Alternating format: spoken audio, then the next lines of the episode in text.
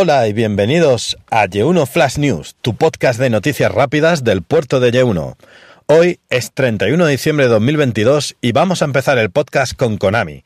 Y es que, como hace unos meses supimos, Konami confirmó que la franquicia de terror Silent Hill volverá a lo grande con nuevos juegos. Mucho se rumoreó que sería una adaptación del primer Silent Hill en forma de remake. Otros podría ser el remake del 2 o del famosísimo proyecto que Kojima estaba trabajando.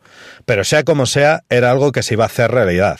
Pues bien, Konami acaba de registrar un nuevo juego de Silent Hill que no estaba anunciado. Como se informa de Gematsu, el Comité de Clasificación de Videojuegos Digitales de Taiwán acaba de registrar el nuevo juego Silent Hill The Short Message. Desde Gematsu se menciona que será un lanzamiento para PlayStation 5, así que ya vamos descartando que sea un juego para móviles o un pachinko, que no sé si sabéis, pero la mayoría de los beneficios de Konami viene de la venta y distribución de pachinkos en Japón. O sea que es una parte muy importante también de la compañía. Sea como sea, seguiremos informando de dicha evolución, aunque se presenta un 2023 muy interesante. Y vamos a continuar con las filtraciones, y esta vez cómo no, le va a volver a tocar a la compañía de Nintendo. Y es que acaba de salir publicado en el foro de Famiboard que la Nintendo Switch OLED va a recibir una edición especial basada en el nuevo juego de Zelda Tears of Kingdom, que es la secuela de Legend of Zelda Breath of the Wild, y que su lanzamiento estaba previsto o está previsto para el 12 de mayo de 2023. Vamos a ver, no es ningún secreto que Nintendo suele sacar ediciones especiales de sus juegos más esperados. Ya lo hemos visto hacer otras ediciones especiales, por ejemplo, eh, así que me viene a la mente el Animal Crossing, o por ejemplo las últimas ediciones que han sacado del Pokémon Púrpura o Pokémon Escarlata. Pues bien, las fotos que han sido filtradas en dicho foro aparece una, una Nintendo Switch OLED con los Joy-Con dorados, muy muy bonitos, junto con colores verdes y blancos que son propios del juego de Nintendo. Además, la base de carga también aparece el nuevo logo de Zelda en blanco y en dorado a juego con el resto de la Nintendo Switch.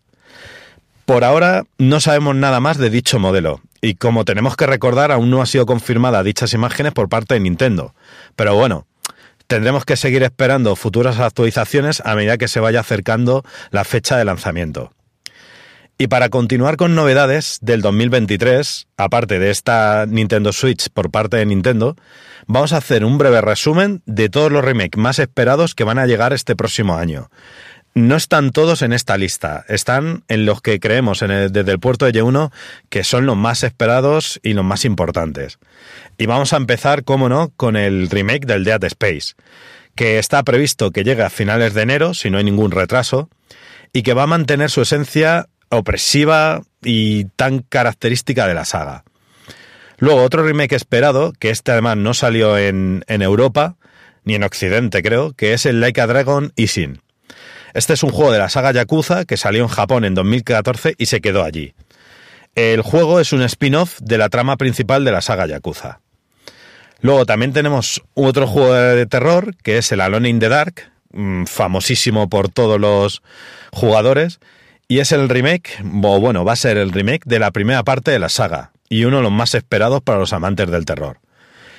Y ya, por último juego de terror que vamos a mencionar, eh, como no, no podíamos olvidarnos de Resident Evil 4. Con Leon Kennedy a la cabeza, mm, recordamos a nuestros oyentes que Capcom le llevaba ni más ni menos que a España. Bueno, o lo que Capcom estimaba que eso era España, claro.